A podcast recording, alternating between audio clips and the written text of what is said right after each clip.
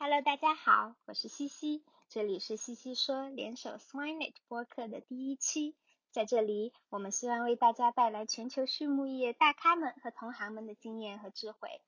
这一期的 Swinet 首发于一九年的六月，采访的大咖是美国堪萨斯州立大学的 Dr. Mike Tokas 教授。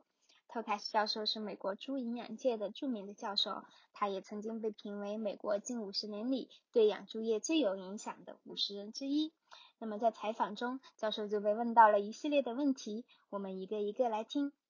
问题一：您是怎么进入养猪业的呢？教授就说啊，他是在美国北达科他州的一个家庭农场长大的，从小家里就有猪、有牛、有鸡，什么动物都在养。那他家里的几个兄弟呢？只有他对猪最感兴趣，所以在大学毕业之后，硕士和博士都选择了猪营养方向。在博士毕业之后，他便来到了堪萨斯州立大学任教，到今天已经二十五年多了。下一个问题，目前养猪业我们有什么热点问题呢？教授就说，首先肯定是非洲猪瘟以及它在全球范围的传播，这个毋庸置疑是行业极其重视的问题。那么第二呢，就是抗生素的使用，不管是各个国家对抗生素使用法规的变化，还是消费者对无抗产品的需求增长，这些都在很大程度上影响了养猪业的现状和饲养方式。第三是霉菌毒素，这个问题当然是一直存在着的，但是在最近的十年间，它的严重程度有所增加，所以也是现在的热点问题。下一个问题，关于替代氧化锌，我们现在有什么新进展呢？教授就说，大家知道啊，欧洲很快就要在饲料中全面的禁用氧化锌了，这个肯定也是欧洲的动物营养学家们、营养师们最头疼的一个问题啊。可是现有的研究表明呢，没有一个单一的方法可以去替代氧化锌，而是需要综合的营养措施，我们还有很长的路要走。那么氧化锌的主要功效之一就是降腹泻。目前我们对付啊腹泻，就是腹泻的控制还不错了，但是在生长性能上还没有一个替代策略能够达到与氧化锌相同的效果，尤其是在仔猪断奶后那十几二十天，所以这个也是一个研究的重点。下一个问题，最近这几十年间，我们养猪业有哪些飞跃或者是颠覆性的创新呢？托卡斯教授就说啊，首先从大体上说，最大的一个飞跃应该是整个养猪业生产系统的设计。当他刚入行的时候啊，整个养猪行业还几乎是传统的这个连续式生产系统，就是我们说的 continuous flow system，并且猪舍呢是从母猪分娩到育肥的多阶段的猪舍，而现在大多都是全进全出 all in all out。并且形成了分阶段的饲养环节，而整个设计的变化主要是围绕着如何更有效的去防止疾病传播。这个呢，也随之而来的带来了更多的变化，因为我们分阶段了和全进全出了，那么在技术上不少的创新就能够更容易的被实施，同时它也助力了一条龙生产企业的增长。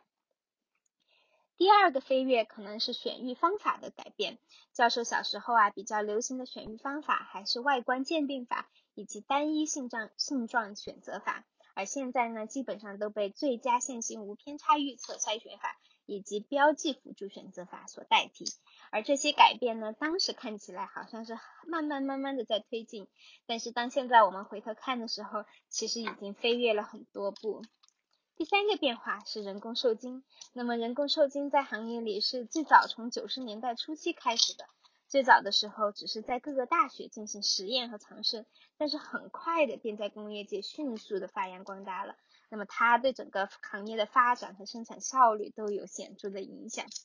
最后就是教授的本行啊，营养上面，他觉得精准营养是一个很大的飞跃。那么我们的饲料配方从最开始非常的简单粗犷，嗯，最早以粗蛋白水平为准，到总氨基酸，再到可消化氨基酸，再到现在的标准回肠可消化氨基酸，从只添加赖氨酸到现在我们可以添加五种合成氨基酸。那么我们是对啊，通过对饲料原料营养价值和猪营养需求的不断的探索，在配方的精确性上已经有了很大的进步。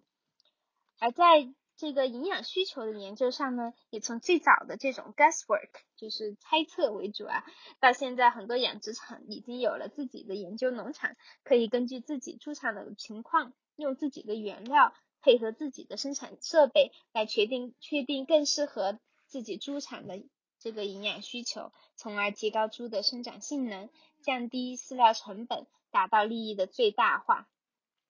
那么下面一个问题呢，啊，就问的是对于大部分企业来说，最容易实现的目标是什么呢？这个在英文里叫 low hanging fruit，就是说最容易摘取的果实。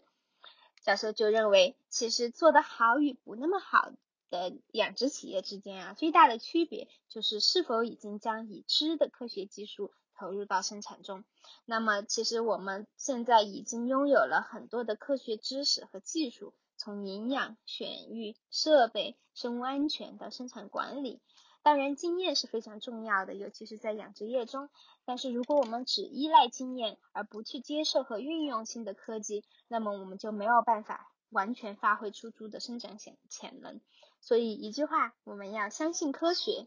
另外，根据每个国家的情况不同，大家研发的侧重点也不同。在美国，降低死亡率一直是一个重心，而且在生长育肥猪饲料成本上做的也很不错。而相对来说呢，欧洲在母猪营养方面做得更好，所以我们应该互相去借鉴和学习。下一个问题，当今我们养猪业面临的最大挑战是什么呢？Dr. Tokas 就说啊，这个一定是疾病的控制，不管是病毒类的还是细菌类的，一旦这个疾病爆发，那么经济损失是相当之大的，而且一旦健康被破坏，即使有再前沿的营养技术，我们也很难并且很贵去从营养方面来弥弥补。所以，我们营养的作用主要是养养和防，要记住养胜于防，防胜于治。下一个问题，我们现在有哪些创新领域值得我们运用到实际生产，并可以产生长期影响呢？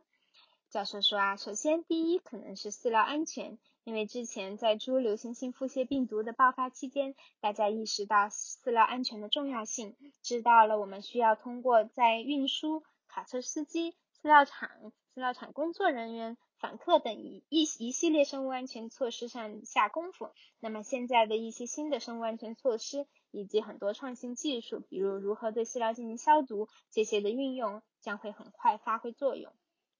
第二啊，更多跨领域的新技术和新思维方式的投入，比如说机器人的运用啊，智能养殖啊，比如说通过社交平台的资源分享等，都将为畜牧业的发展做出贡献。这里教授就聊到啊，他有一个项目与这个亚马逊云计算服务进行合作。那么在交流的时候，就可以很明显的感受到行业之间的区别，从思维体系、解决问题的思路到工作的节奏都非常的不同，所以我们应该去互相借鉴。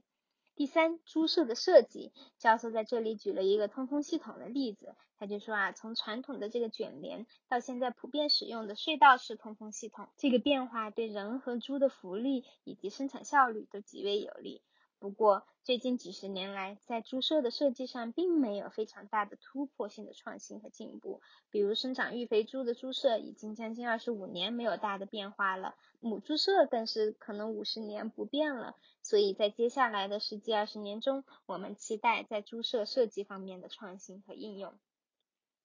那么接下来的三个问题是每一期的嘉宾都会。都会被问到的问题啊，首先就是您最喜欢的与猪相关的书是是什么？教授就说这一定是 NRC 二零一二，就是我们的最新一版的猪营养标准，这个是他用的最多的参考书。第二，与猪不相关的最喜欢的书是什么呢？那么教授推荐的这这本书叫做《团队协作的五大障碍》。第三，是什么使成功的行业精英与众不同？教授认为有三点：团队协作能力、职业道德以及对行业的热情。好，这一期的西西说 Swinet 就到这里，谢谢大家，我们下期见。